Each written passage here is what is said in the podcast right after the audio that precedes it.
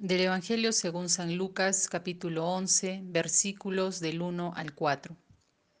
Estaba él orando en cierto lugar y cuando terminó le dijo uno de sus discípulos, Señor, enséñanos a orar, como enseñó Juan a sus discípulos. Él les dijo, Cuando oren, digan, Padre, santificado sea tu nombre, venga tu reino, danos cada día nuestro pan cotidiano y perdónanos nuestros pecados, porque también nosotros perdonamos a todo el que nos debe, y no nos dejes caer en tentación. En el Evangelio de hoy, los discípulos piden a Jesús que nos enseñe a orar. Jesús responde con el Padre Nuestro, una oración muy conocida por todos. En nuestra meditación nos llamaba la atención esta confianza plena a la que Jesús nos invita.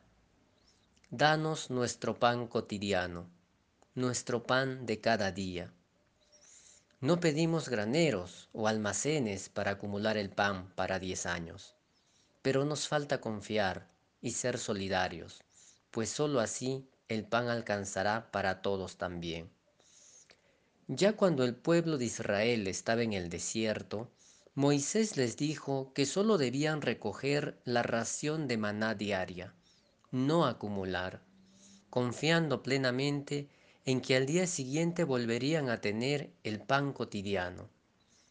Pero esta forma de vivir contrasta mucho con nuestra forma de vida actual. Estamos explotando el planeta hasta sus límites.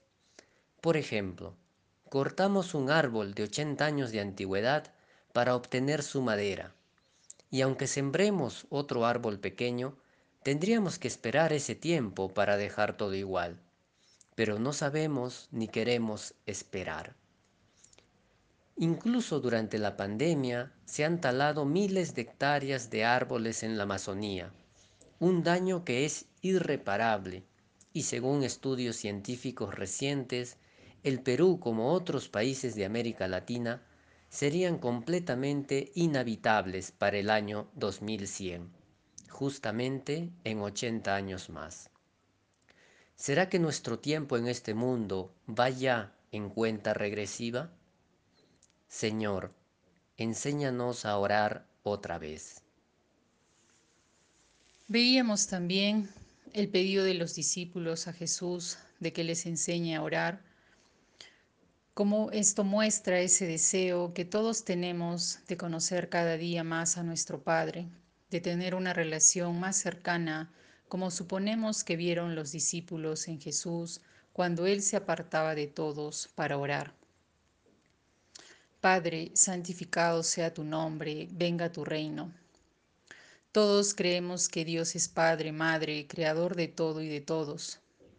Muchas veces, pero muchas veces Dudamos de eso, incluso de si nosotros somos hijos o no, y lo hemos dicho también de los demás, de acuerdo a si encaja o no dentro de lo que nosotros creemos que es verdad. El amor de Dios supera todas las diferencias que hemos inventado como humanidad. Dios habita en todos y en todo, y su reino y su voluntad están siempre a nuestro alcance. Perdona nuestras ofensas, como también nosotros perdonamos a todo el que nos debe. No debamos nada a nadie, no juzguemos, perdonémonos también nosotros, para no tener nada contra nuestros hermanos. No nos dejes caer en la tentación, que podamos ser más conscientes cada día del infinito amor de nuestro Padre, para que podamos escuchar su voz y no la de nuestra mente para no caer en la tentación de alejarnos de su amor ni de los demás.